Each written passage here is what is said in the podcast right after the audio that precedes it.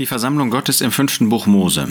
Wir haben beim letzten Mal gesehen, erstens, dass es die Versammlung natürlich im Alten Testament nicht gab und wir deshalb auch mit aller Vorsicht nur ähm, Hinweise im Alten Testament auf die Versammlung Gottes anwenden können. Zweitens, wir haben gesehen, dass Gott seinem Volk mitgeteilt hat, dass es einen Ort im Land geben würde, wo er in der Mitte des Volkes äußerlich jedenfalls wohnen würde. Und keiner hat danach gefragt, bis endlich David kam und Gott ihm einen besonderen Segen, letztlich Psalm 132, ausspricht, dass er sich wirklich gekümmert hat darum, dass es für Gott einen Wohnort gab. Das Volk hatte einen, Gott nicht. Wie ist das bei uns heute? Wir alle, alle haben Wohnorte. Aber kümmern wir uns darum, dass der Herr wirklich inmitten seines Volkes wohnen kann, dass es diesen Ort gibt, wo man zusammenkommt, wo er in der Mitte ist, wo er in der Mitte sein kann. Er kann nur in der Mitte derer sein, die sich in seinem Namen oder zu seinem Namen hin versammeln, die nach seinen Gedanken zusammenkommen, die ihm von Herzen gehorsam sind. Und jetzt schauen wir uns nach und nach diese Bibelstellen an im fünften Buch Mose, 21 an der Zahl, 3 mal 7. Also das zeigt eine absolute Vollkommenheit, sieben, dreimal dieser Vollkommenheit, die offenbart wird durch das äh, Wort Gottes, wo der Herr wirklich wohnen kann. Und das erste, was wir lesen, ist in 5. Mose 12, Vers 4.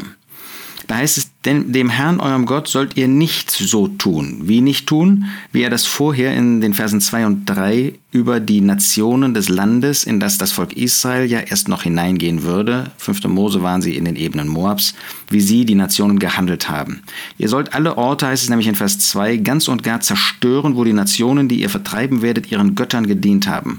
Auf den hohen Bergen und auf den Hügeln und unter jedem grünen Baum und ihr sollt ihre Altäre niederreißen und ihre Bildsäulen zerbrechen und ihre Aschere mit Feuer verbrennen und die geschnitzten Bilder ihrer Götter umhauen und ihr sollt ihren Namen an jedem Ort vertilgen. Dem Herrn, eurem Gott, sollt ihr nicht so tun, sondern den Ort sollt ihr aufsuchen, den der Herr, euer Gott, aus allen seinen euren Stämmen erwählen wird, um seinen Namen dorthin zu setzen, dass er dort wohne, dahin sollst du kommen. Was zeigt uns der Geist Gottes hier? Er zeigt uns, dass die Nationen an jedem Ort viele Orte hatten, wo sie ihren Götzendienst hatten. Aber bei Gott gab es nicht viele Orte, sondern gab es einen Ort.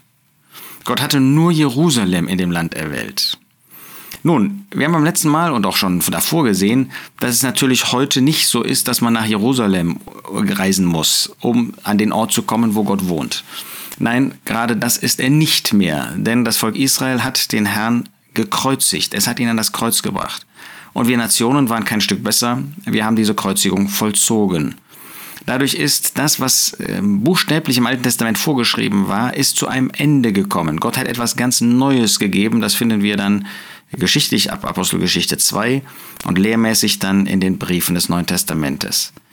Aber das, was hier vorgebildet wird, das die Nationen kamen nach eigenen Vorstellungen zusammen. Jeder hat das getan, was er selbst wollte, hat an jedem Ort, unter jedem äh, grünen Baum, auf jedem hohen Berg, auf den Hügeln, nach den Gedanken des Menschen, das, was großartig ist, was hoch ist für die Menschen, die Berge, die Hügel und so weiter.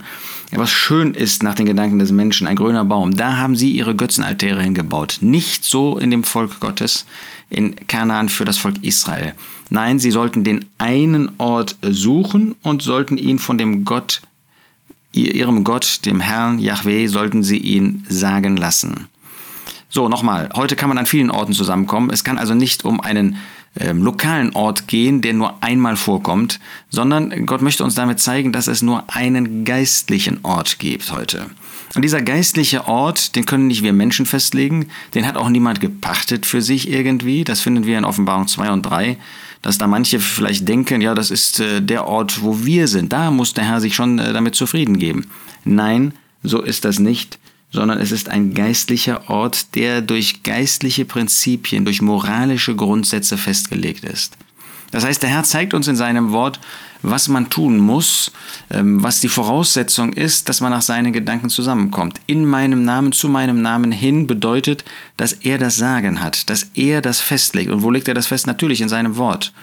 Und wir haben in Verbindung mit Matthäus 18 einmal gesehen, dass das in mehrfacher Hinsicht bedeutet. Erstens, dass man das Wort Gottes festhält, wie es über die Person des Herrn Jesus spricht. In seinem Namen, wie kann man zu seinem Namen hin zusammenkommen, wenn man nicht so auch in dem Herzen und auch gemeinschaftlich festlegt, nein, nicht festlegt, festhält, was äh, Gottes Wort über die Person des Herrn Jesus sagt. Zum Beispiel, dass er Mensch und Gott in einer Person ist. Zweitens haben wir gesehen, dass sein Name verbunden wird mit dem Werk. Zum Beispiel 1. Johannes 2, ähm, wir haben die Sühnung in ihm. Sühnung ist natürlich das Werk des Herrn Jesus, aber es wird doch verbunden mit seiner Person. Das heißt, wir äh, müssen festhalten, was Gottes Wort sagt. Zum Beispiel über Sühnung, zum Beispiel über Stellvertretung, zum Beispiel darüber, ähm, dass der Herr Jesus zur Verherrlichung Gottes gewesen ist an diesem Kreuz von Golgatha. Zum Beispiel, dass jeder kommen kann, um dann auch Rettung zu bekommen, dass Versöhnung zwischen Menschen und Gott bewirkt worden ist und so weiter. Wir müssen an dem Werk festhalten, wie Gottes Wort es sagt, dürfen zum Beispiel keine Allversöhnung lernen und so weiter. Das sind Dinge, die mit dem Werk des Herrn Jesus, mit seiner Person auch in Verbindung stehen. Drittens, wir haben in 1. Korinther 12 gesehen, dass der Herr die Versammlung Gottes in Korinth dort nannt, ähm, der Christus. Das heißt, die Versammlung Gottes wird mit der Person des Herrn Jesus eins gemacht. Und das zeigt deutlich, dass wir auch die Grundsätze, die das Neue Testament im Blick auf die Versammlung uns vorstellt, dass wir sie verwirklichen müssen dass wir nicht nach menschlichen Meinungen zusammenkommen können, dass wir nicht nach äh, noch so gut gemeinten ähm, Bedingungen im Blick auf ähm, die Teilnahme, ähm, zum Beispiel beim Brotbrechen, ähm, was festlegen können. Ja, ein Mensch kann das zu eng festlegen und ein Mensch kann das zu weit festlegen und beides finden wir heute. Und das wäre nicht im Namen des Herrn zusammenkommen, weil der Christus eben bedeutet, dass wir nach den biblischen Maßstäben des Zusammenkommens. Jeder kann kommen dem Grundsatz nach jedes Kind Gottes, es sei denn, dass es ähm, in, in Sünde lebt, lehrmäßig, moralisch, oder dass es nicht nach Gottes Gedanken Gemeinschaft pflegt, dass es eben frei, sich frei fühlt, Gemeinschaft mit solchen, die in Sünde leben, äh, führt, äh, pflegt. Und natürlich ist auch deutlich, dass eben die Gedanken der Versammlung nicht alle verstanden werden müssen. Es ist noch nicht einmal nötig, dass man mit allen Gedanken ähm, auch persönlich übereinstimmt. Ja, wir sind nicht eine, äh, ein Zusammenkommen, wir dürfen nicht ein Zusammenkommen suchen oder meinen, machen zu müssen, wo alle gleich denken. Aber man muss sich danach richten. Man muss bereit sein, sich für das praktische Verhalten unter das zu stellen, was Gottes Wort über das Zusammenkommen als Versammlung sagt. So gibt es heute diesen einen Ort, der in jeder Stadt sein kann. Ähm, wir finden im Neuen Testament die Versammlung in Korinth, die Versammlung in Ephesus, die Versammlung in Rom und so weiter. Es kann also in jeder Stadt, in jedem Ort kann es ein solches Zusammenkommen geben, aber es ist ein Ort, es sind gemeinsame Grundsätze, auf denen man zusammenkommt. Ja, wir sehen im Neuen Testament, dass die örtliche Versammlung die Darstellung der Versammlung an diesem Ort ist. Wir verstehen sofort, es kann ja nicht nach unterschiedlichen Grundsätzen an einem Ort mehrere Versammlungen Gottes ähm, die Darstellung sein.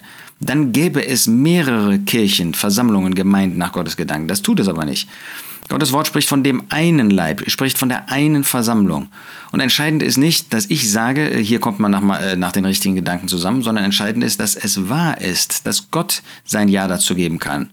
Und das kann man prüfen. Das kann man absolut prüfen, indem man nämlich Gottes Wort daneben legt und fragt, wird Gottes Wort verwirklicht? Ist das, was Gottes Wort an Grundsätzen sagt, wird das getan? Ist das, was Gottes Wort auch im Blick auf die Art des Zusammenkommens sagt, die Durchführung, wo es sich dazu äußert und so weiter? So wollen wir aus diesem Vers mitnehmen, es gibt diesen einen Ort. Es gibt den auch heute noch. Diesen geistlichen Ort kann man heute finden. Ich sage nicht, dass man den an jedem Ort finden kann, ähm, aber da, wo zwei oder drei dann auch nach Gottes Gedanken zusammenkommen, dann ist das auch heute möglich, auch neu möglich an einem Ort. Und natürlich werden das diese zwei oder drei, wenn sie neu zusammenkommen, werden dann die suchen, mit denen sie in Gemeinschaft sein können, wo es andere Orte gibt, wo man in gleicher Weise auch an diesem geistlichen einen Ort zusammenkommt. Wunderbarer Platz, den der Herr damals gesagt hat und den es auch heute noch gibt.